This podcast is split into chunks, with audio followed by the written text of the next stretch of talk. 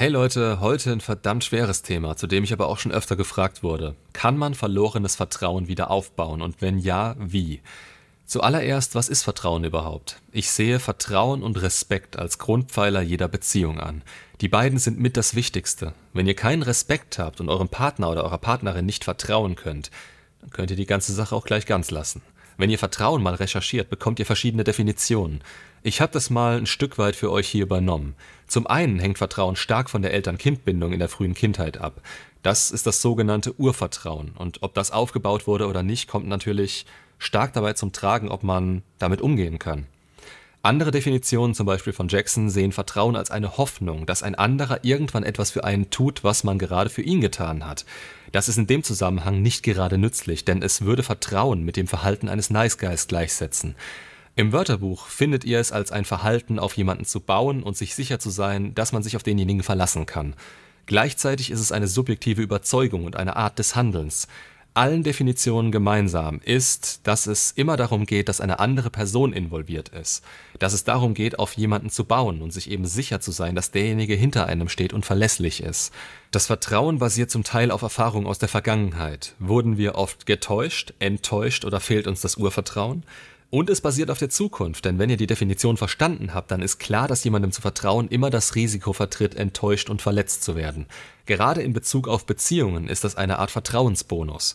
Wir vertrauen darauf, dass uns der andere nicht absichtlich verletzt. Vertrauen besteht immer aus einer Faktenseite, die auf dem Handeln der anderen Person beruht, und auf einer emotionalen Seite.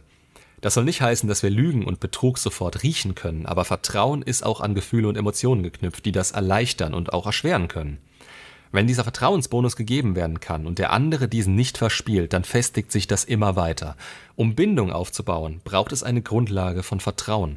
Und vor dem Bindungsaufbau in einer Partnerschaft braucht es eine hohe Anziehung, dass ihr überhaupt das Bedürfnis habt, diese Bindung aufzubauen.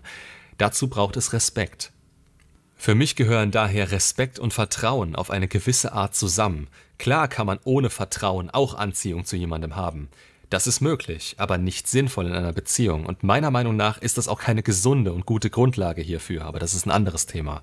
Vertrauen wieder aufzubauen, wenn es einmal zerbrochen oder angekratzt wurde, ist anders, als wenn man Vertrauen am Anfang einer Beziehung aufbaut. In diesem Video soll es aber in erster Linie um den Verlust von Vertrauen gehen. Dafür gibt es wieder mal vielfältige Gründe, um ein paar zu nennen. Das kann von starker Eifersucht über Lügen bis hin zu Betrug und Untreue führen. Wie gesagt, ihr geht mit Vertrauen immer das Risiko ein, verletzt zu werden, aber in 90% der Fälle sollte das natürlich nicht passieren. Das kommt dann auch stark auf eure Menschenkenntnis und das Wissen an, welches ihr über die Beziehungsdynamiken habt. Ich kann euch hier keine Anleitung geben, wie ihr allem und jedem vertraut. Das wäre auch mehr als ungesund und kann schnell nach hinten losgehen. Aber ein gesundes Fremdvertrauen und einen gewissen Vertrauensvorschuss, sobald ihr jemanden näher kennenlernen wollt, ist nicht verkehrt. Eine Grundvoraussetzung, um anderen zu vertrauen, ist Vertrauen in sich selbst und seine eigenen Fähigkeiten zu haben. Selbstvertrauen und Selbstbewusstsein werden schon in der Kindheit angelegt. Habt ihr da erfahren, dass ihr anderen vertrauen könnt? Wurden eure Fähigkeiten gestärkt? Nicht umsonst sagt man, keiner kennt euch so gut wie ihr euch selbst. Eine gesunde Resilienz, also die psychische Widerstandskraft, hilft Krisen einfacher durchzustehen. Zum anderen braucht Vertrauen Zeit. Es lässt sich nicht einfach an und ausschalten, wenn wir es gerade brauchen. Es ist eigentlich eine sehr einfache Rechnung. Werden unsere Erwartungen erfüllt, ist der andere ehrlich und können wir uns auf ihn verlassen. Dann wird das Vertrauen gestärkt. Werden wir enttäuscht, wird gelogen und werden Versprechungen nicht eingehalten, dann verstärkt es das Misstrauen. Um Vertrauen zu haben und auch selbst vertrauenswürdig zu sein, gehört auch Integrität dazu. Wer immer wieder Dinge verheimlicht, nicht erzählt und zum Beispiel Termine verheimlicht, der wird früher oder später damit konfrontiert. Dann solltet ihr euch mal fragen, warum ihr eurer Freundin nichts erzählen wollt. Seid lieber offen und ehrlich. Es ist nicht immer angenehm, aber unterm Strich immer der bessere Weg. Wenn jetzt das Vertrauen missbraucht oder gebrochen wurde, dann ist das nämlich erstmal eine Scheißsituation. Euch muss klar sein, dass der Betroffene erstmal misstrauisch ist und das vermutlich auch eine Zeit lang bleiben wird. Wie ich gerade gesagt habe, braucht Vertrauen Zeit und die erst recht nach einem Vertrauensbruch. Wenn ihr betrogen habt, dann habt ihr eure Verlässlichkeit und das Vertrauen nicht gehalten.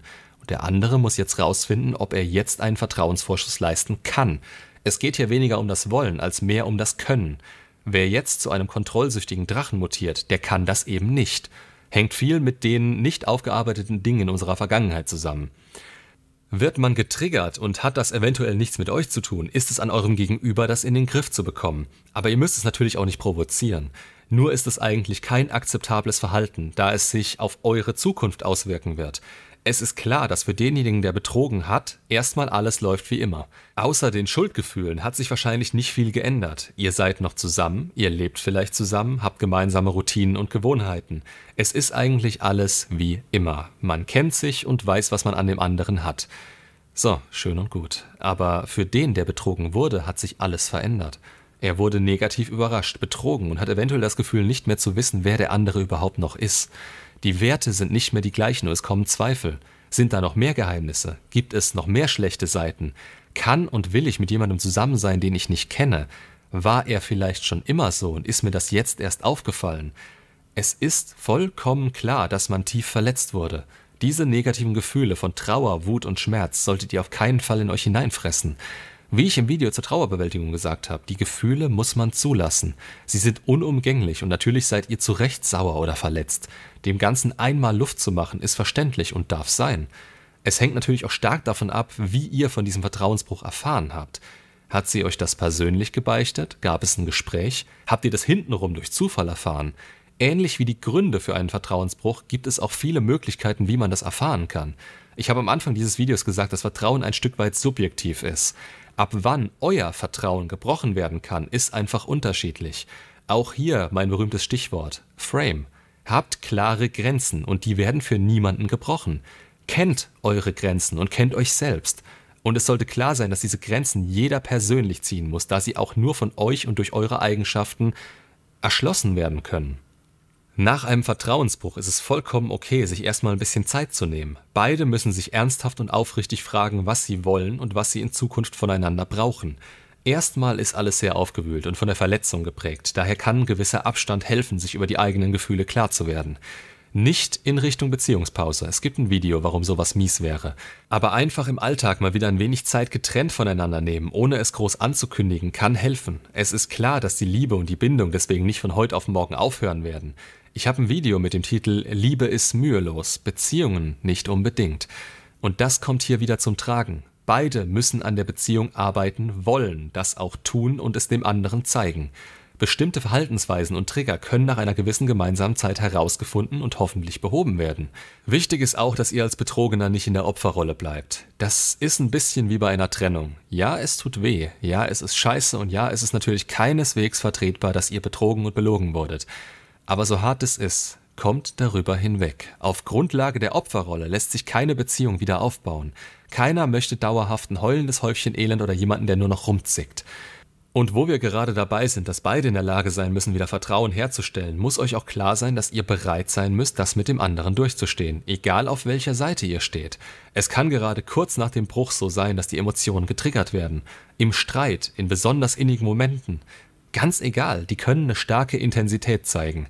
Das zeigt meistens, dass immer noch emotionale Wunden da sind. Und gerade wenn ihr wollt, dass das Vertrauen wiederkommen soll, müsst ihr da durch. Ihr könnt da niemanden zwingen und könnt natürlich auch nicht gezwungen werden, durch die Gefühle durchzupeitschen oder über die Gefühle zu sprechen. Aber was ihr machen könnt, ist eben anzubieten, da zusammen durchzugehen. Genau das ist dann wieder der Vertrauensvorschuss, indem ihr das Vertrauen gebt, das ihr euch vom anderen erhofft. Wenn ihr betrogen oder gelogen habt, habt ihr vermutlich Schuldgefühle. Das ist kein angenehmes, aber nützliches Gefühl. Schuldgefühle motivieren uns dazu, uns zu verändern. Das Verhalten, das Betrügen und Lügen hat jemand anderen verletzt und man kann nicht erwarten, dass es gegenüber das einfach hinnimmt oder dass der andere riskiert, dass es nochmal passiert. Um die Beziehung zu retten, muss sich was ändern. Ich will jetzt hier nicht das Fass aufmachen, wer wann und wie viel Schuld an irgendwas hat, aber es geht um das Gefühl der Schuld und das ist relativ normal. Gerade deswegen, weil man halt jemanden verletzt hat. Es kann helfen, sich bewusst zu machen, was denn konkret zu dem Vertrauensbruch geführt hat. Waren es Lügen, nicht eingehaltene Versprechungen, fehlende Rücksichtnahme, Bloßstellen, Erniedrigung oder sogar Betrug? All das muss ersetzt werden, wenn eben wieder Vertrauen aufgebaut werden soll. Respekt anstelle von Bloßstellung und verletzenden Worten. Eure Worte müssen zu den Taten passen und Mitgefühl und Empathie müssen größer werden. Um es zusammenzufassen, steht ihr bei einem Vertrauensbruch sozusagen auf verschiedenen Stufen des Vertrauens. Es ist ein bisschen wie beim Dating. Ihr müsst euch wieder neu kennenlernen und beide müssen dazu in der Lage sein, Vertrauen wieder aufzubauen und dem anderen diesen Vertrauensbonus zu gewähren. Man muss den Mut haben, sich wieder zu trauen. Nehmt das Wort mal auseinander. Ver und trauen. Die Vorsilbe ver bedeutet, dass etwas vollendet ist. Damit ist Vertrauen das Ergebnis, wenn wir den Mut hatten, uns wieder auf jemanden einzulassen. Und das geht meistens nur, wenn beide sich verändern wollen, das können und aus ihrer Komfortzone rauskommen. Ich hoffe, ich konnte damit ein paar Fragen beantworten. Macht's gut und bis zum nächsten Video.